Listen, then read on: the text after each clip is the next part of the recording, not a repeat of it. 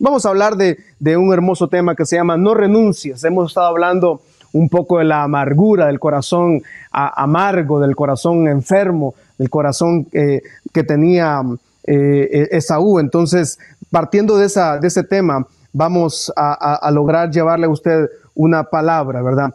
Eh, vamos a, ver, a leer Hechos capítulo 20, versículo 24. Leamos, pero de ninguna cosa hago caso ni estimo preciosa mi vida para mí mismo, con tal que acabe mi carrera con gozo y el ministerio que recibí del Señor Jesús para dar testimonio del Evangelio de la gracia de Dios. De, eh, una de, los, de, las mejores decisiones que podemos tomar en la vida es dejar que Dios eh, tome el control de nosotros. Dios eh, puede hacer mucho más de nuestra vida que nosotros mismos, nosotros solos.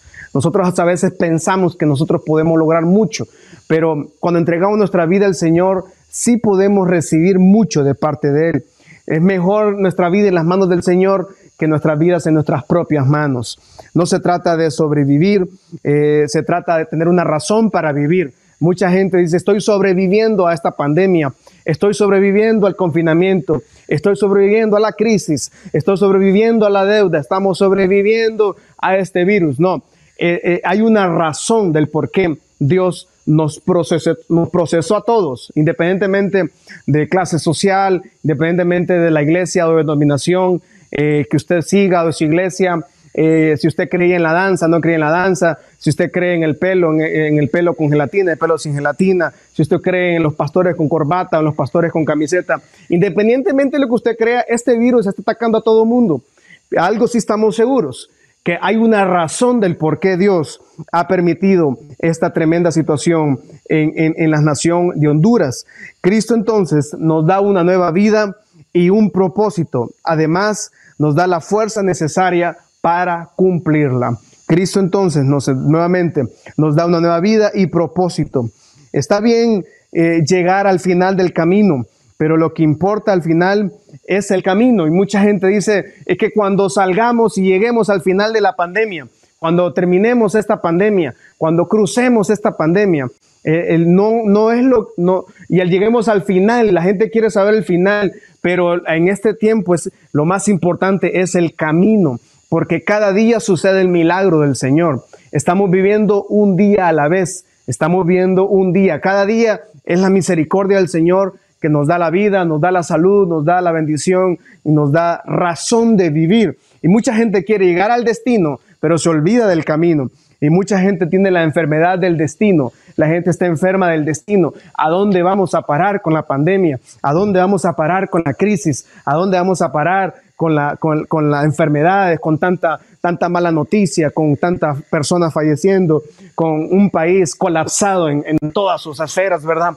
¿Y a dónde vamos? A, ¿Cuál es el destino? Pero es que el destino, muchas veces la gente se afana tanto por el destino, cuando llegan a un destino se dan cuenta que no era lo que estaban esperando lo que tanto soñaban. O sea, no es el destino lo importante al final, es el propósito y es el camino.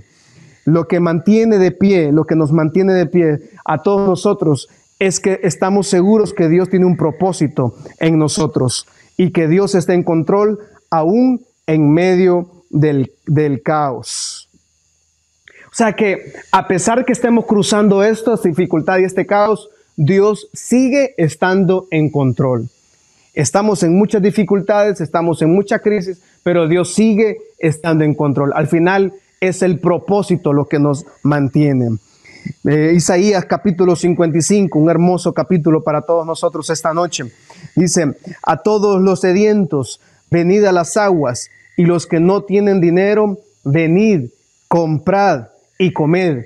Venid comprar sin dinero y sin precio, y vino y leche.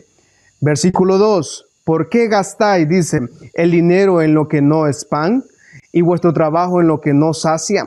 Oídme atentamente, dice, y comed del bien, y se deleitará vuestra alma con grosura. Inclinad vuestro oído y venid a mí. Oíd y vivirá vuestra alma, y haré con vosotros pacto eterno, las misericordias firmes a David, dice, las, misericordias que yo tuve para con David. Ahora, quiero detenerme un poquito ahí. eh, dice el versículo 1, cuando a todos los sedientos, dicen, si alguien no tiene sed, eh, si, usted está, si usted recién tomó agua y alguien le ofrece un vaso con agua, tal vez usted por respeto se va a tomar un poquito, pero no hay nada más difícil que tomar un vaso de agua cuando usted ya tiene tres vasos con agua en su cuerpo. O tal vez usted se recién en la mañana se tomó un litro de agua para mantener hidratado su cuerpo y alguien le ofrece agua. Usted no, no va a querer tomar más agua. Usted no va a necesitar más agua. Aunque alguien le ofreciera un vaso con agua, con mucho hielo, muy fresco, usted no lo, va, no lo va a tomar. Por eso la invitación es para todos, pero no es para todos. Aplica para todo el mundo, pero, pero Dios dice, vengan a mí los que están sedientos, vengan a mí, vengan a las aguas, los que no tienen dinero, los que no pueden comprar, los que no, no pueden vivir, vengan a mí. O sea, no hay nada peor que una persona eh, tenga, no tenga sed, no tenga necesidad de algo y reciba algo, no lo necesita, entonces no lo aprecia. Por eso, la invitación es abierta y Dios en Isaías 55 le dice a la, a la humanidad, vengan todos, vengan a mí, pero le dice a los que están sedientos, ¿quiénes son los sedientos? Los que saben que reconocen que Dios es primero en su vida, los que reconocen que Dios es el que tiene la salida, los que reconocen que Dios es el que tiene la solución a sus problemas. Todos los que estamos cansados, sedientos, agotados, bajo una tremenda, bajo un tremendo estrés, un tremendo, una tremenda crisis, vengan a mí, dice el Señor, que yo, y usted dice, pero ¿cómo, cómo es que vamos a poder comprar sin dinero? ¿Cómo es que vamos a recibir vino que es sinónimo de alegría y leche sinónimo de, manutención o mantenimiento del cuerpo básico? ¿Cómo es que recibimos todo esto? Alguien puede decir. Pero Dios dice, vengan a mí. ¿Cómo Él lo va a hacer? Yo ya no lo sé. ¿Cómo Dios nos va, nos va a procesar en esta pandemia? ¿Cómo llevamos cuatro meses en esta crisis?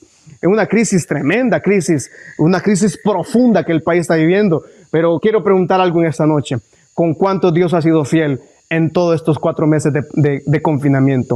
Levánteme la mano ahí, por favor, en su casa, con cuántos Dios ha sido fiel en esta temporada. A cuánto la misericordia del Señor le ha sostenido. A cuánto la misericordia de Dios les ha guardado, les ha protegido. Yo estoy seguro que a muchos, a muchos Dios les ha bendecido y les ha protegido. Dios, vengan a mí todos los que están cansados vengan a mí todos los que están sedientos. No, la invitación es abierta, pero no todo el mundo tiene sed de Dios, no todo el mundo reconoce al Dios eterno, no todo el mundo reconoce al Padre Celestial. Todo el mundo quisiera venir, pero la invitación no todo el mundo la recibe.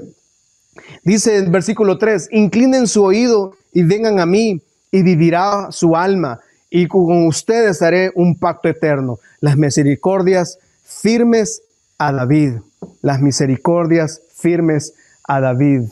¿Quién tiene un pacto eterno con el Señor en esta noche? ¿Cuántos de ustedes tienen un pacto eterno con el Señor? Quiero que usted me repita en esta noche, yo estoy bajo pacto eterno. Diga también, mi familia está bajo pacto eterno. Y ahora asegúrelo también, mis generaciones estarán bajo pacto eterno. Vamos, dígalo, dígalo con mucha fuerza en su casa estamos bajo pacto eterno. Y dice en el versículo 3, dice, las misericordias, misericordias firmes conforme a mi constante amor por David. Y alguien dice, ¿cómo es, que, ¿cómo es que Dios, cómo es que David era un hombre conforme al corazón de Dios, pero David era un hombre pecador, era un hombre que hizo muchos errores? Pero la Biblia me dice que David era un hombre conforme al corazón de Dios. Bueno, la respuesta sería sencilla en esta noche. Si, si Dios si Dios amó tanto a David, Dios bendijo tanto a David y era un hombre imperfecto, entonces eso nos demuestra el amor de Dios para con nosotros. Si Dios presentó misericordias con David, ¿cómo no Dios va, también va a presentar misericordias con usted?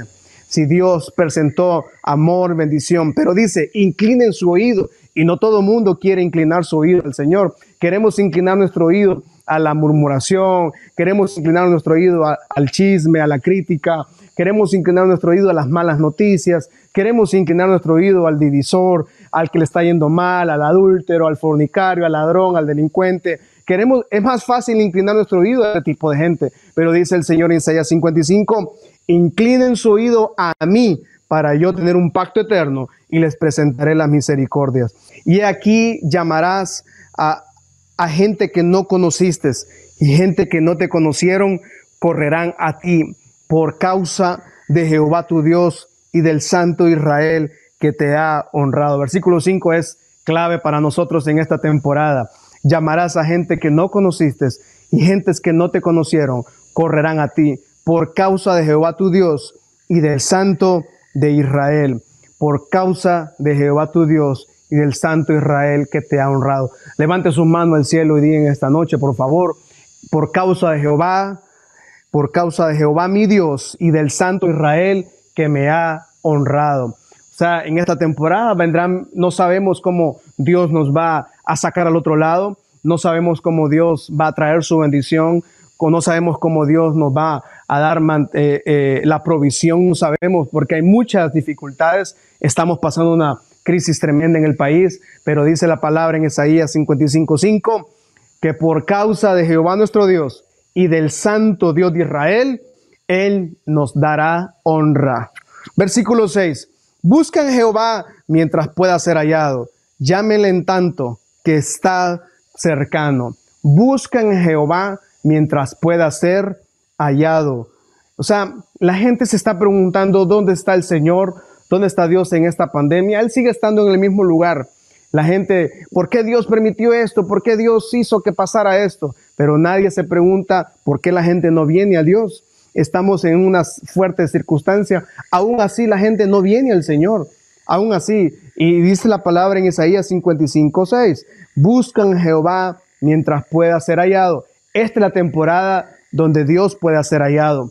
En esta temporada Dios no solo, no solo está con nosotros, sino que también se manifiesta en nosotros. Es mucha, es una gran diferencia saber de Dios y o conocer a Dios. Es muy distinto. Alguien puede saber mucho de Dios, pero conocerle, conocerle solo está reservado para sus hijos, los que han recibido a Cristo Jesús y a través de Cristo Jesús llegaron al Padre. Nadie llega al Padre si no es por Cristo. Y los que conocen a Cristo tienen acceso al Padre y le llegan a conocer. ¿Cómo conocemos a Dios? Bueno, conocemos a Dios mediante la manifestación de su poder, de su misericordia, de su amor, de su provisión, de milagros, maravillas. Y esta temporada es el temporada de poder. Todavía se puede encontrar al Señor. Mucha gente no quiere encontrarse con el Señor. Mucha gente no, no, quiere, mucha gente se rehúsa a encontrarse con el Señor. Mucha gente se burla de la iglesia, mucha gente se burla de nosotros los pastores, mucha gente dice ahora eh, las iglesias se cerraron, otra gente la iglesia está abierta, otra gente quiere que no se abra, otra gente quiere que se abra, los pastores aquí, los pastores allá. Pero hermano, nosotros sabemos que Dios está con nosotros, Dios está en su casa, Dios está en su hogar, Dios está en su familia. Dice, sigamos eh, leyendo Isaías 55, por favor. Deje el impío su camino y el hombre inicuo sus pensamientos. Y vuélvase Jehová, el cual tendrá de él misericordia, y al Dios nuestro, el cual será amplio en perdonar. Porque mis pensamientos no son vuestros pensamientos, ni vuestros caminos mis caminos, dice Jehová. Como son altos los cielos que la tierra, así son Dice, como son más altos los cielos que la tierra, así son mis caminos más altos que sus caminos y mis pensamientos más que vuestros pensamientos. Versículo 10, a ese versículo quería llegar, porque como desciende, dice, porque como desciende de los cielos la lluvia y la nieve, y no vuelve allá, sino que riega la tierra, la hace germinar y producir, y da semilla al que siembra, y pan al que come. Así será mi palabra que sale de mi boca, no volverá a mí vacía sino que hará lo que yo quiero y será prosperada para aquello que fue llamada. Y dice Isaías 55, capítulo 10 y 11, que así como la lluvia cae y no vuelve, dice, la nieve cae y no vuelve, así y germina y produce y da semilla, dice, dice que la palabra que sale de la boca del Señor no volverá a él vacía, sino que hará lo que quiera y será prosperada para que le envíen. O sea que Dios ha dado promesas para nosotros, Dios ha dado bendición, Dios nos entregó su Biblia, Dios habló a su vida, Dios ha hablado a su vida, Dios ha prometido cosas a su vida. Y en esta temporada quiere decir que Dios simplemente está afirmando su voluntad, afirmando su poder, afirmando nuestra fe, afirmando nuestro carácter, afirmando nuestros pasos y nuestro camino. O sea, en otra palabra, que nosotros, lo que Dios ha hablado, se va a cumplir en su vida, en su familia, en su matrimonio, en sus hijos, en su vida financiera y sobre, sobre, todo lo más importante, en el llamado que Dios entregó a usted. Dios le hizo un llamado a usted directamente, pero Isaías 55, todo ese capítulo nos recuerda que busquemos a Jehová mientras pueda ser hallado, porque Cristo pronto vendrá por su iglesia. Y si Cristo no ha venido, bueno, tenemos un propósito todavía en la tierra. Pero si Dios nos llama a su presencia, tenemos que estar listos para irnos con Él al destino y morada eterna, del cual no hay retorno y del cual no hay, no hay opciones. Solo hay dos lugares al que debemos ir, ¿verdad? Pero en el nombre de Jesús declaramos que usted y yo estaremos en la eternidad en la presencia del Señor. Bueno, pero entonces hay una persona en la Biblia que renunció en el proceso. Hay muchas personas que renunciaron, pero hablando de esta persona, eh, es acerca, hablando de, Génesis capítulo 25, Génesis capítulo 25, 29 al 34, dice, eh, eh, esta persona cambió su, su, su, llamado, él tenía un llamado, pero votó ese llamado por, una, por, una, por, un, por un proceso. Votó, esta, Esaú votó su, su, llamado y, y, votó su propósito simplemente por un proceso, por una temporada, una mala temporada, algo algo totalmente temporal.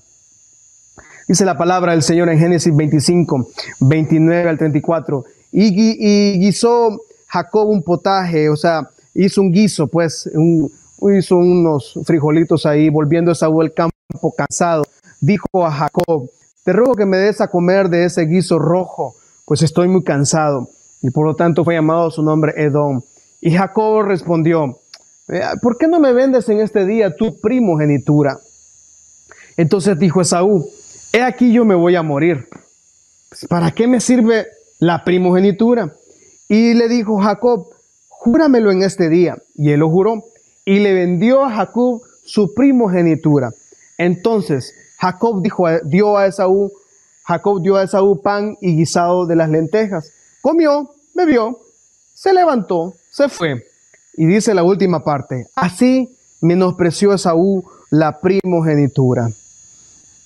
No hay nada más triste que renunciemos al llamado del Señor por una mala temporada.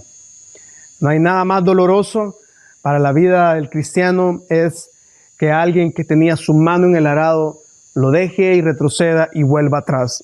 No hay nada más doloroso para el Padre Celestial que alguien que tiene un fuerte llamado renuncie y venda su primogenitura por un plato de lentejas. Y un buen hondureño lo diríamos de esta forma, por, un, por unas eh, dos baleadas, por unas tres baleadas, por unas cuatro baleadas, no sé.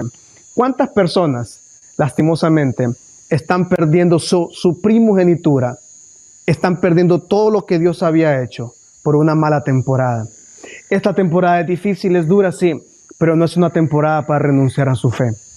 No menosprecie lo que Dios ha hecho. Dios llamó a usted y Dios lo llamó con un propósito. Dios habló y la palabra que salió de la boca del Señor no regresará el vacía, sino que esa palabra que, que salió de la boca del Señor llegó para ser, dar fruto y para, germinar y dar fruto aquí en la tierra.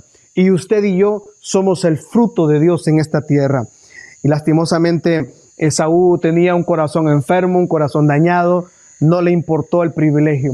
Pero recordemos que Saúl, fíjese que Saúl llegó a ser un hombre rico y millonario, tenía mucho ganado. Cuando se encontró con Jacob, usted recuerde, dice que este hombre tenía 400 soldados a su cargo, tenía 400 hombres que le cuidaban y le servían. Quiere decir que Saúl era un hombre muy próspero, era un hombre con mucho dinero, al final siempre tuvo. Por ahí puede decir, la primogenitura de Saúl era por tener bendición económica, no. Él renunció al llamado sacerdotal. O sea que Saúl votó lo que Dios le había dado por una temporada difícil, por una prueba, por su angustia, por su hambre. No le importó, votó su llamado.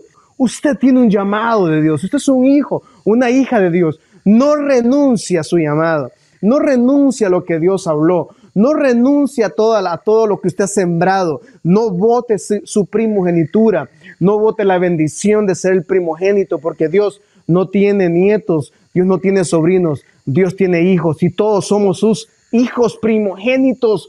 En otras palabras, tenemos una bendición sacerdotal. El hombre y la mujer que es primogénito tiene un llamado del Señor. Eh, una persona que está amargada, que tiene un corazón que no le importa su llamado, que no le importa lo que Dios ha hecho, el sacrificio de la cruz, el llamado, las bendiciones, las maravillas, los milagros que Dios ha hecho. Gente que no, no le interesa mucho eso. Una persona pues no refrena su boca, es una persona que critica, es una persona que se queja todo el tiempo, es una persona que, que siempre maldice, una persona que pierde eh, todo, todo el ánimo, eh, es una persona que, eh, que, que, llora mucho pero no ora nada. Hay gente que llora pero no ora. ¿ah? hay, una hay este tipo de personas que está con, con la amargura de Saúl, es una persona que tiene una, una prisión, viven, es, viven presos en libertad. una persona que tiene la amargura de Saúl es una persona que contamina a los demás, contamina totalmente a los demás. Eso es una persona. Por favor, amada iglesia, no renuncie a su llamado. No renuncie como Esaú al llamado que Dios había hecho a él. Libro de, de, Hechos, capítulo 20, 24 dice, pero de ninguna cosa hago caso, ni estimo preciosa mi vida para mí mismo, con tal que acabe mi carrera con gozo y el ministerio. Miren qué lindo este versículo. Y el ministerio que recibí del Señor Jesús para dar testimonio del Evangelio de la gracia de Dios. Entonces, en este hermoso versículo de Hechos se está hablando, pues el apóstol Pablo dice, ¿saben qué? No me interesa nada más, no me interesa todo lo que pasa, yo simplemente quiero servir al Señor. Y todos aquí tenemos un llamado fuerte del Señor. El ministerio que usted recibió, el llamado que usted recibió, no lo vote, no lo venda por una crisis, no vote, no vote su llamado por algo temporal, no cambie lo temporal por lo eterno. Lo repito, no vaya a cambiar lo temporal por lo eterno. Dios tiene planes de bien, Dios tiene planes de, bendición. Al otro, al otro, Dios nos sacará al otro lado. Dios nos llevará al camino que Él quiere llevarnos. Pero no sea como Esaú, que con un corazón de amargura, con un corazón de enojo, cambió todo lo que Dios había hecho, cambió, votó todo su, Y alguien dice, pero él quedó con mucho dinero. Esaú siempre tuvo dinero. Fue un hombre millonario, fue un hombre próspero, rico, pero no tuvo la bendición sacerdotal. Y mucha gente se está yendo de la tierra con muchas casas, con muchos carros, con mucha posición, con mucha cuenta bancaria, con seguro médico, con seguro de salud, con seguro de vida. Mucha gente se está yendo de la tierra con muchos vehículos, con muchas bicicletas, pero cuando nos vamos de esta tierra no nos llevamos nada. Así como llegamos, así regresamos. Desnudos salimos del vientre de nuestra madre y desnudos regresamos, no llevamos nada. Mucha gente se está yendo sin ninguna posesión material. Y alguien como Esaú, Esaú quedó en la Biblia como un hombre profano, como un hombre que se burló del Señor, como hombre que se burló de la primogenitura, no le importó. No termine usted como Esaú, usted termine como el apóstol Pablo, que dice, ni estimo preciosa mi vida para conmigo mismo, sino que acabe mi carrera con gozo y el ministerio que recibí del Señor Jesús para dar testimonio del Evangelio de la gracia de Dios. Diga conmigo, yo daré testimonio de la gracia de Dios. Y termino con dos últimos versículos. Libro de Gálatas capítulo 1, versículo 15 dice, pero, cuanto, pero cuando agradó a Dios, que me apartó desde el vientre de mi madre y que me llamó por su gracia. Dios le llamó a usted desde el vientre de su madre. Ya Dios tenía un propósito, Dios, tenía un destino, Dios tenía un camino, que un llamado que se ha llamado nadie, es un llamado que nadie lo puede quitar porque es un llamado que vino del cielo y en la tierra nadie tiene el poder de maldecir lo que ha sido bendecido en los cielos. Y su vida ha sido bendecida y marcada de los cielos. Y termino con Hebreos 12, 28. Así que ustedes recibiendo, nosotros recibiendo un reino inconmovible, tengamos gratitud y mediante ella sirvamos a Dios, agradándole con temor y reverencia. Nosotros tenemos un reino inconmovible. Las naciones tienen un reino totalmente movible, totalmente hecho de barro. Las naciones, por muy poderosas que sean, las naciones, por muy fuertes, con grandes ejércitos, grandes científicos, grandes eh, eh, eh, estadistas, grandes notables y personas muy importantes.